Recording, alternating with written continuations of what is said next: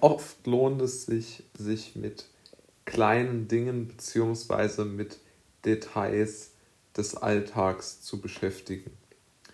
Zu dieser These komme ich gerade, nachdem ich einen bemerkenswerten Artikel über die Wichtigkeit von Laub gelesen habe. Ja? Also Laub, das Laub, das von den Bäumen abfällt, ist extrem nützlich. Zum einen hat es einen sehr hohen Nutzwert für Tiere, insbesondere für Kleinsttiere, also für Spinnen und kleine Mäuse, aber auch für zum Beispiel etwas größere Tiere wie Igel, die dort einfach irgendwo einen gewissen Schutz vor den Umweltauswirkungen, äh, Einwirkungen und auch äh, einfach ein gewisses äh, Wohlfühl, äh, ähm, einen gewissen Wohlfühlfaktor dort zu haben scheinen. Und den Kleinsttieren ähm, hilft das Laub natürlich sehr, sehr gut als Schutz vor beispielsweise Fressfeinden. Und äh, dieses, ähm, dieses Laub ist auch unheimlich wichtig, zum Beispiel, um dem Boden vor einer Austrocknung äh, zu helfen. Jetzt kann man natürlich zuerst einmal denken, naja, im Herbst regnet es jetzt nicht so unbedingt viel, aber trotz allem ist es so, dass dieses Laub ähm, den Boden unheimlich gut aus, äh, ich kann es jetzt nur äh, wenig fachmännisch erklären, aber es, es scheint den Boden äh, einfach in einem besseren Zustand zu belassen. Und gleichzeitig ähm, ist es auch wichtig, weil ähm, durch dieses äh, heruntergestürzte Laub äh, ganz einfach der, der, der, der Grad der, der, Nähr, der Nährstoffe im Boden ähm, aus, gewissen, äh, aus gewissen Gründen, die ich jetzt auch nicht erklären kann, ähm, verbessert wird. Und ich meine, das ist ja auch irgendwie logisch, weil es gibt ja auch diese Theorie, oder nicht nur Theorie, sondern im Dschungel ist es ja auch so, dass die zu Boden fallenden Äste und Blätter und was weiß ich alles, dass die auch zum, zum, zum Kreislauf des Dschungels beitragen. Zumindest habe ich das immer so verstanden.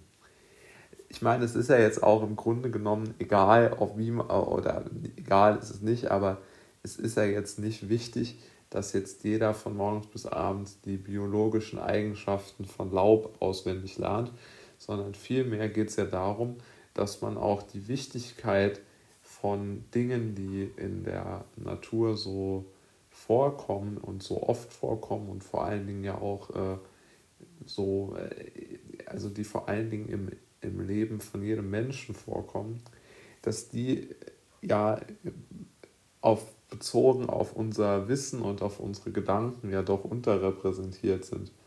Also wer macht sich heute schon Gedanken über Laub, über Igel oder beispielsweise auch darüber, äh, welche äh, Strecke zwischen äh, Supermarkt und zu Hause die schönere zu fahren ist. Ja? Also ich denke einfach, dass äh, die, die große Perspektive, ja, also weiß ich nicht, die Perspektive auf sowas sehr Technisches wie Koalitionsverhandlungen, dass die sehr, sehr prägnant und sehr, sehr deutlich äh, gemacht wird immer wieder. Und gleichzeitig, und das muss man dann schon auch betonen, ähm, wird völlig ausgeblendet und völlig außer Acht gelassen. das halte ich für sehr, sehr schade, dass man auch sein Leben ja selbst äh, dankbar, seinem Leben ja auch selbst dankbar gegenüberstehen kann. Ja?